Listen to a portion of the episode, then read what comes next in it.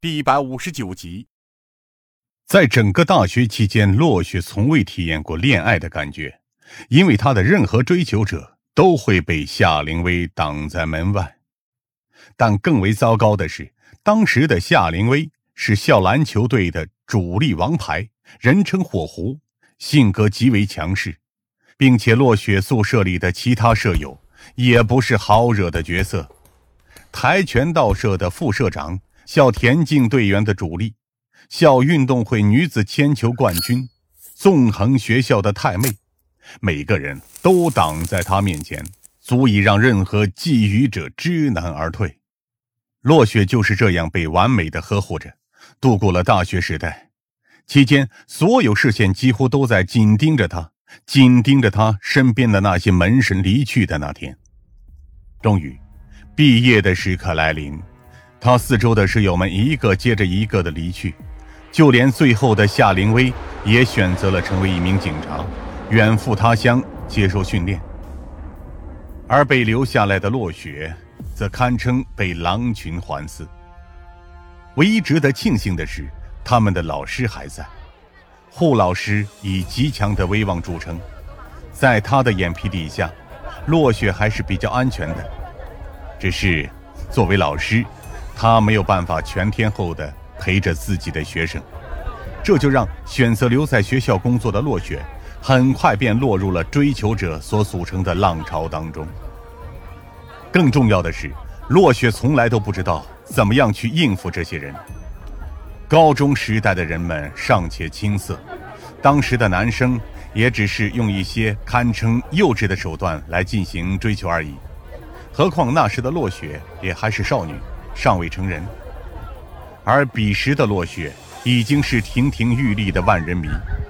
而那些追求者则是完全的成熟男性，有着更为成熟的手段和追求方式，而且每个人都有足够的能力去负责。从校内到校外，从学生到成功人士，毫不夸张地说，当时的落雪早就不是简单的临海大学的校花，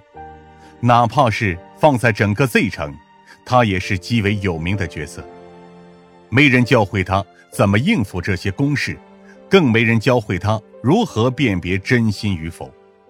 于是他就这样和自己陷入了日复一日的拉锯战当中，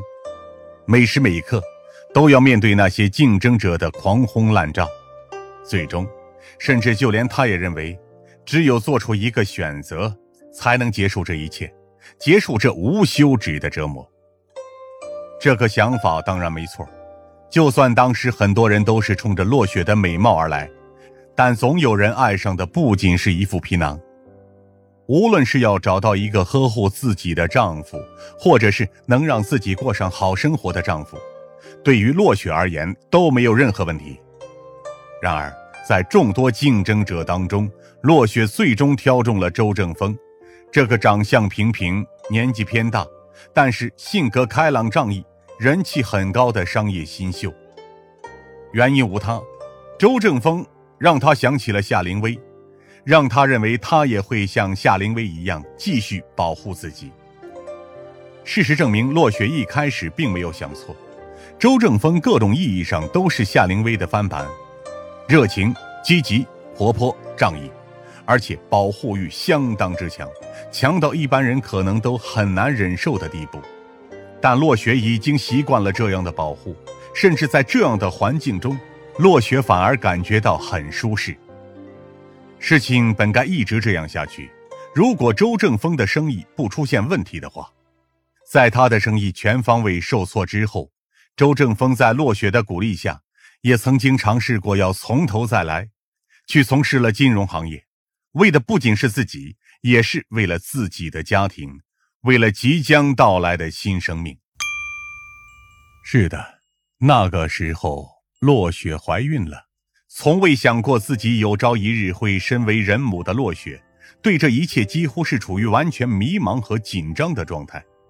但他从得知消息的那一刻开始，便恶补育婴类书籍，目的不言而喻。不管如何。他都希望自己能够成为一个称职的妈妈，至少要像自己的姐姐那样。这份压力同样压垮了周正峰，于是他开始铤而走险，挪用资金，而最后的结果就是我们曾经在那间公司听到的那样，他被开除了，而且是极为耻辱的被开除。昔日的身份和人脉没有为他带来任何帮助，只是让他离开的更为屈辱而已。周正峰的人生从那一刻开始就已经垮掉了。但落雪还没适应这种转变，她鼓励丈夫不要气馁，自己当导师的工资足够养家，并且还让周正峰留在家里休息一阵，转变心态之后再出去不迟。男人的保护欲是自己处于强势的那方地位时才会迸发出来的情感，而一个习惯了带有这种自尊的男人，一旦突然失去了自己的身份和强势，